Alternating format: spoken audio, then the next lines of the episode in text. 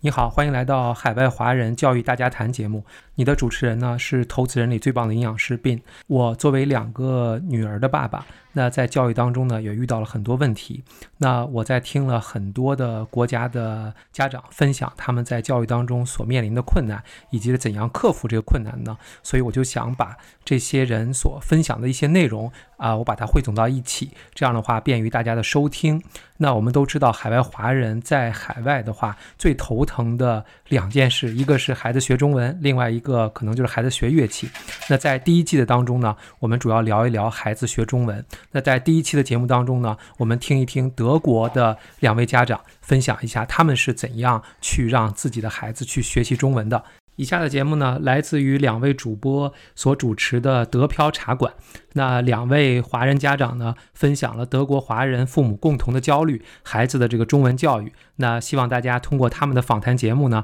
让自己可以得到很多知识，去教、去学会怎样去教育自己孩子学中文。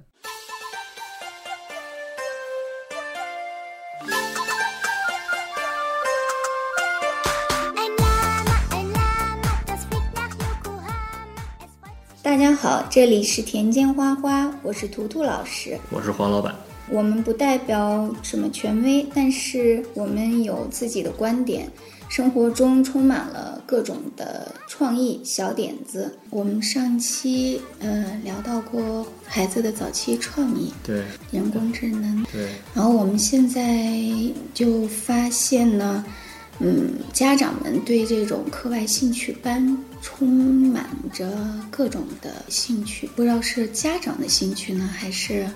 因为所有的孩子都上了，我的孩子也必须。对，那我们来谈一下家长对于孩子教育的焦虑问题。嗯，其实那个之前有些朋友嘛，然后他是从那个国内来的，然后孩子跟我儿子也差不多大，然后一谈到教育，然后他们立刻就本来挺高兴的，然后立刻就变得那个愁眉不展，然后就感觉好像就是各种焦虑嘛，就是说好像是从呃幼儿园就开始焦虑。就马上，比如说要上小学了，然后他可能得先上一个类似于小巨人似的那么一种，呃，也不能说学前班儿吧，以前叫学前班儿，然后现在好像叫是不是叫什么过渡班儿是吧？对，好像叫过渡班儿。对我有个朋友也是这样的。我们之前不是暑期约好，然后说出去玩儿之类的，对然后但是后来因为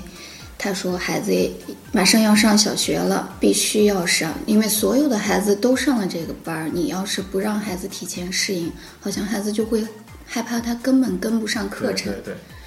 对，因为就是现在的那个小学好像提前学的比较严重，就是比如说什么加减法呀，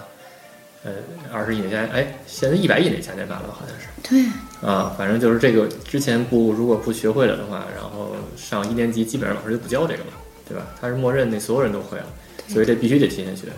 反正这个就是国内的焦虑，但是其实，嗯，好多人都说在国外好像很轻松，大家都是以玩儿为主，对吧？就是孩子们，嗯，大家传说中的就是孩子们可能都在玩儿，对对对都是有美好童年的。 对对对，嗯，确实是以玩儿为主，就玩儿中学，对，对是要轻松许多，可能，但是呢，可能如果说我们在海外教育自己的孩子的话，更重要的焦虑可能是来自于他的中文学习。对对对，就是各有各的焦虑，家家有本难念的经，对吧？嗯，国外有国外的焦虑，然后国内有国内的焦虑。之前在国内的朋友可能会有这种感觉，就是可能国外的这些家长可能会焦虑孩子的中文，但是焦虑究竟焦虑到什么程度，可能大家没有什么印象，咱们就可以就此聊聊。在我儿子上这个中文课之前呢，我其实一直对他的语言能力非常自信。我觉得他其实说德语、说中文都 OK，没有任何问题。嗯对，但是自从开始慢慢上了小学以后，我发现他的德语开始作为强势语言。强势语言，哦，这个就开始让我担忧了。对对对，可能对，可能国内的大家没有接触过这个词啊，就强势语言，嗯这一般就是双语或者是多语对教学的环境下生长起来的小孩儿才会碰到这个词，对就是哪些语言变成主导，对吧？对就是虽然都是母语，但是它可能会偏向一个语言，它是一种思维方式、对对思对考方式。对，在生活习惯当中，如果说你已经把这个主事语言当做母语了，对那么他自然而然就会用这个语言去跟大家交流对，对他用这种方式思考。对那作为我是中国的，我们都是中中父母，嗯、中对中家庭，中中不是混血孩孩子，那么你就会希望孩子一定要把中文学好。没错，那母语一定是中文， 对对对，你而且将来中国中国现在很强大，将来也会很强大，至少二十年之内，所以学好中文是非常必要的，否则的话可能就是光有一个中国人的外表，啊结果中文不行，又也许说可能还行，但是你认不能认，既不能读又不能写。对吧？光有一中国人的样子，但是不无法跟中国人交流，对的。然后也他没有中国人的文化，那其实就没有你的优势。对对，作为个人的话，我是觉得，作为一个嗯生活环境的选择，不管你是在这个国际的任何一个城市，或者我们在全球哪个地方去居住，对那么他都会要有一个自我的认同感没错。这种自我认同感来自于哪儿呢？就是你对自己原生的文化的认识。没错。那首先，如果连文字你都没有去让自己的孩子接触、学习的很扎实的话对，那么这种的认同感可能他会越来越偏向于我可能是个德国人。对，那我的我能够在这儿能够学到什么呢？然后我的文化又是哪些呢？他又不能我，因为我又不是德国人，那对我没有完全把这种文化又给他教会给他，对，然后我们的生活习惯也是完全不不对是一样的，没错，嗯，对所以这个呢，就是我所焦虑的。对他一定，他可以是，嗯，德国人，但是如果他有一个德国爸爸，那么嗯可能对就会受爸爸的影响。对对对那我觉得 OK，对但是我和我老公对都是中国人，对那么一定要有我们自己的东西去教会错自己的孩子没，错你的文化，嗯，包括你的语言表达方式，那我们包括感情的沟通，可能都会有一些这方面的影响。没错。其实就是非常同意你的观点，就是其实他即使认为自己是德国人，但是呢，其实他的生活习惯什么的也很难非常德国化，因为他的习惯是来源于咱们。我们的家庭，对我们影响他，咱们的父母，呃，他的父母，然后对的他的姥姥姥爷，对吧？嗯然后包括七大姑八大姨的习惯，就像你说的，如果他有一个德国的爸爸或者是德国的妈妈的话，对那他可能会他就受到会一半儿的对另对外对对文化的影响和对生活习惯的对影响。对那他就可以自由的去选择他自己喜欢的，对嗯，对。那既然父母都是中国人，那就还是得灌输这样强调中文的学习中对吧国学，对对对对中国文化，我们的自己的汉字，对对对一定要让他去对这个东西充满了兴趣和自豪感。其实我儿子他不管是在幼儿园还是现在在小学，其实他对自己的认同，我是个中国人，嗯对但是我在德国生活，对对对，这样就点呢可以，了我是觉得让我还这个当妈妈的还挺放心。对对。那那个，那就说说你，你儿子是怎么学中文的吧？嗯，说起中文，我刚开始可能太疏忽了，嗯，然后没有。再有一个是时间上，因为有两个孩子，就是都得我不断的去花很多时间，嗯就是没有给他一个系统化的，就比如我们没有拿四五块读呀，或者这边海外的教教材给他系统化的教育，对我只是可能突然间今天在做着什么，然后突然间可能这个字儿出现在嗯某一个话本里，然后对我就给他强调一下，通过形的认识或者是音发音各种扩展一下，对嗯，他就可能记住了这个字儿。对那么在可能这种的教法，他会很深嗯刻，他一直到现在都会记得我教过的人呐、山啊，或者是这种象形字，当然是最最容易让孩子对记住的。对，但是如果说没有一个系统化的教育，我觉得可能点滴的这种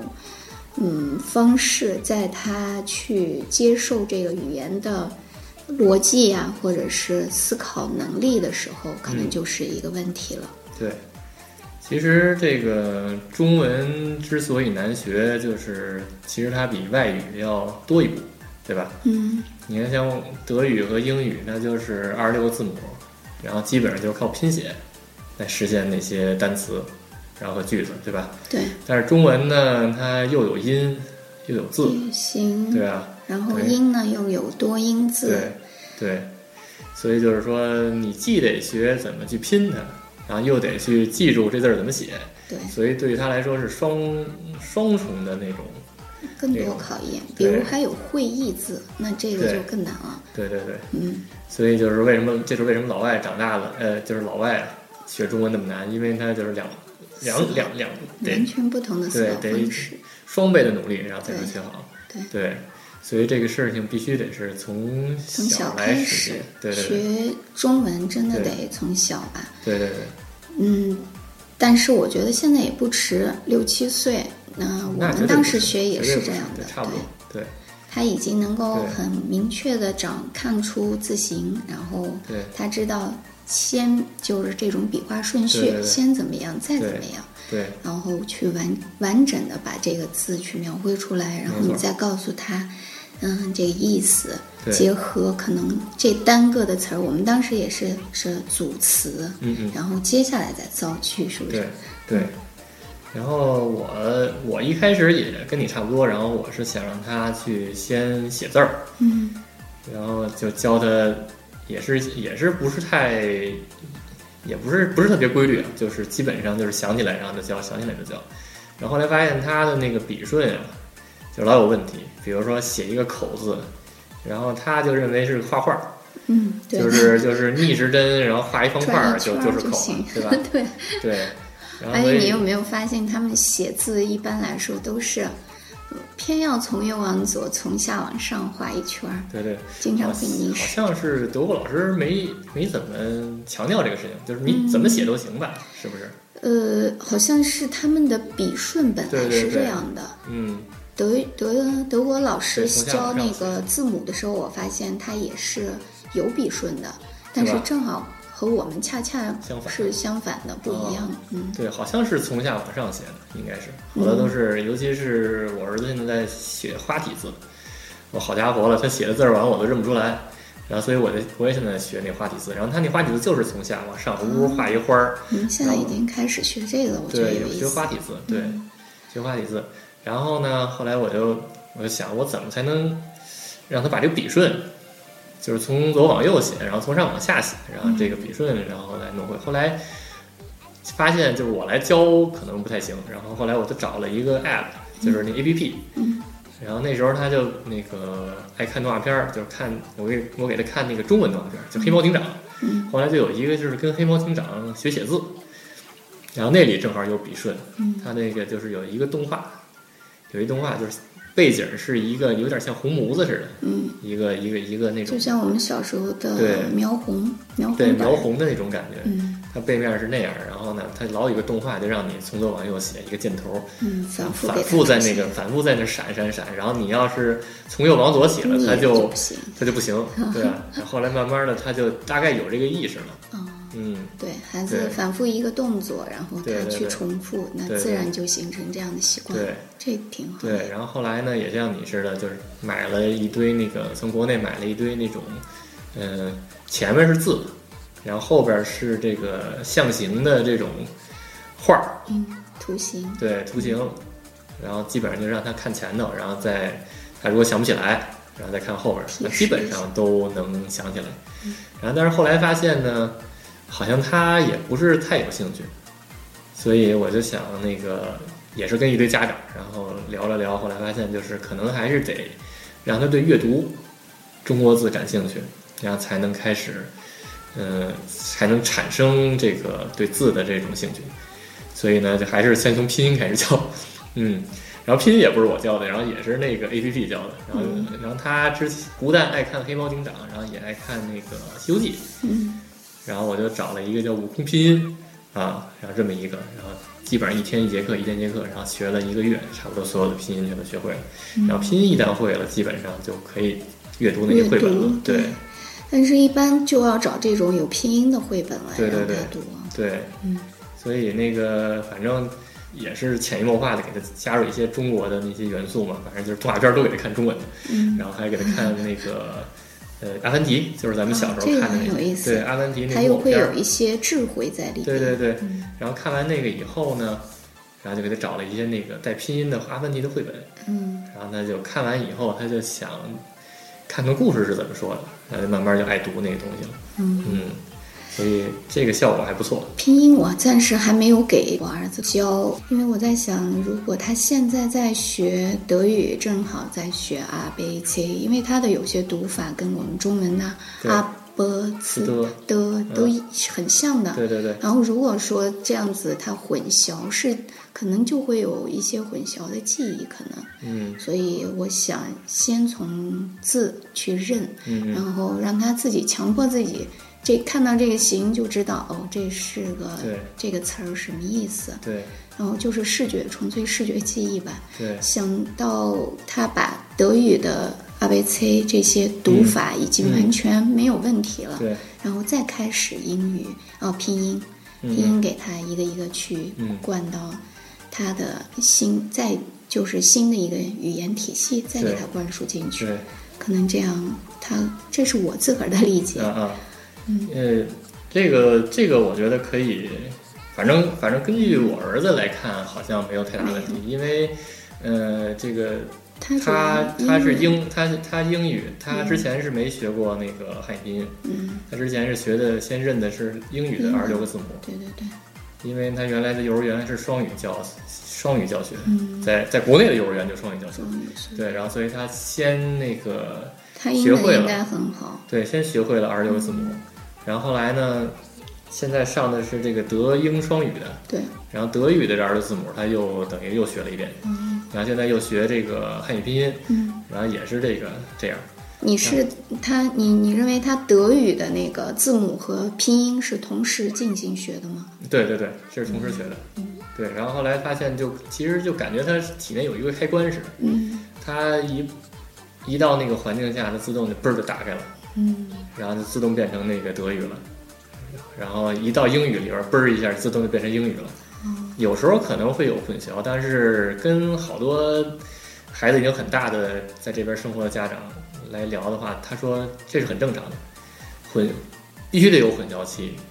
呃，才会慢慢他就那个到一定程度以后，他就区分开了。嗯，对，它绝对不会出现那种，以后绝对不会出现那种那个德语的单词德里语加了英文或者怎么样。哦，这个对是，对如果是他已经把这些语言体系已经分开对了，对对那他绝对不会对有这个混淆期。对，这个但我是他一开始学习是肯定会有的，嗯而且你要相信德国人，德国的教育，因为德国和欧洲的教育，因为这边人好像好多都是什么从祖辈儿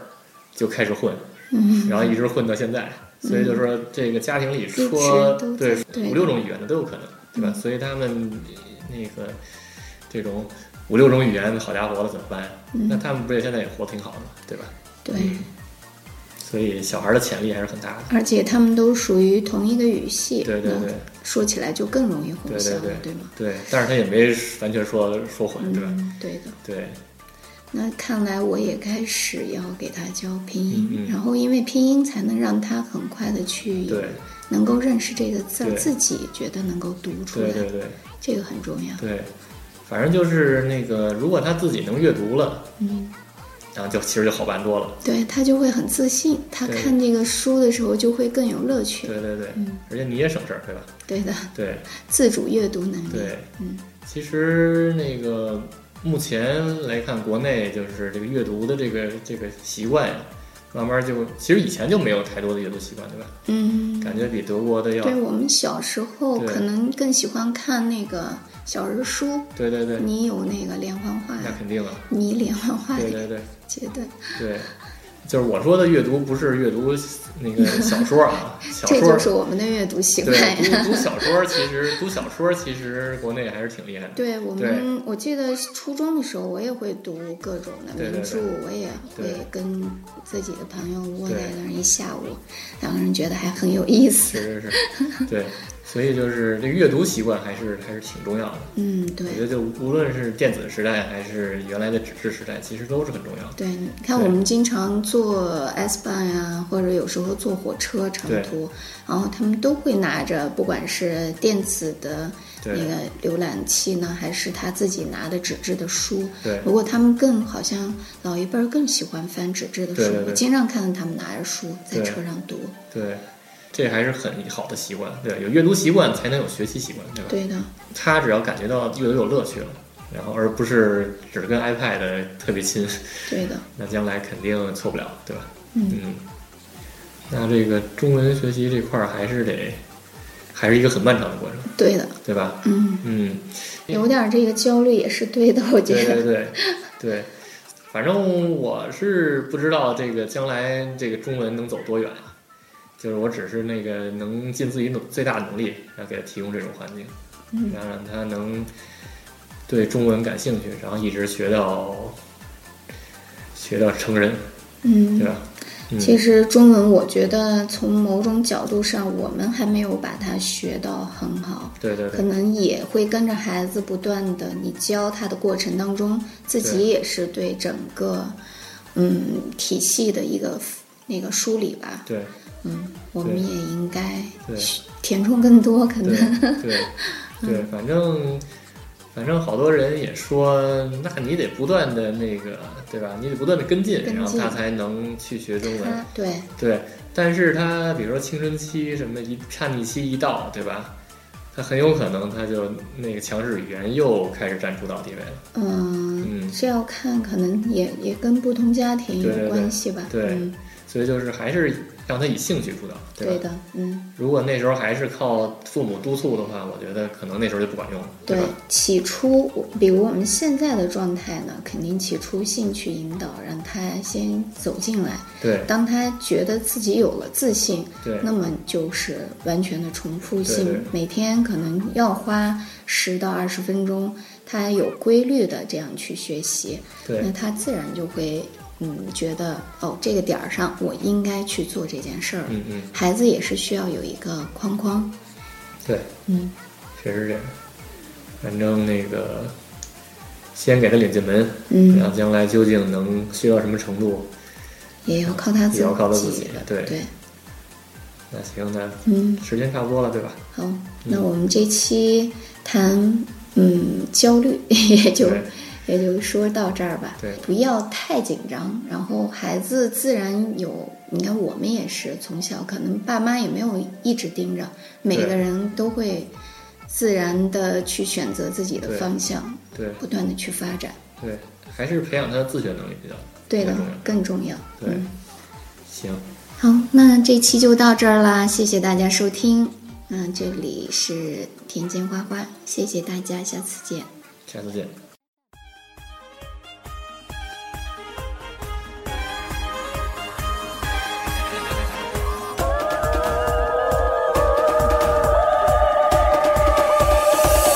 Komm, hol das Lasso raus.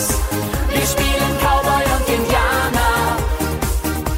Wir reiten um die Wette. Ohne Rast und ohne Ziel. Hast du mich umzingelt, werd ich mich ergeben. Stell mich an wie im Marterpfahl. Komm, hol das Lasso raus. So wie beim ersten Mal. so wie ein Cowboy in der Einsamkeit, auf seiner Suche nach Geborgenheit. Reite ich immer weiter gegen den Wind, solange bis ich endlich bei dir bin. Für dich ist mir kein Weg zu weit, bei dir vergesse ich die Zeit. Nun bin ich da und ich höre nur, wie du sagst. Komm, hol das Lasso raus. Wir spielen Cowboy und Indianer. Wir reiten um die Wette. Ziel. Hast du mich um zehn Jahre, kann ich mich ergeben. Stell mich an den Marterpfahl. Komm, hol das noch so raus, so wie beim ersten Mal. So wie ein Cowboy in der fremden Stadt, in der die Angst noch einen Namen hat. Bin wie besessen auf der Suche nach dir. Jede Gefahr nehme ich ins Visier. Für dich ist mir kein Weg zu weit. Bei dir vergesse ich die Zeit. Nun bin ich da und ich höre nur, wie du sagst. Komm, hol das Lasso raus. Wir spielen Cowboy und Indianer. Wir reiten um die Wette. Ohne Rast und ohne Ziel. Hast du mich um zehn Jahre werde ich mich ergeben. Stell mich an den Marterpfahl. Komm, hol das Lasso raus. So wie beim ersten Mal. Komm, hol das Lasso raus. Wir spielen Cowboy und Indianer. Wir reiten um die Wette. Ohne Rast und ohne Ziel. Hast du mich um zehn Jahre?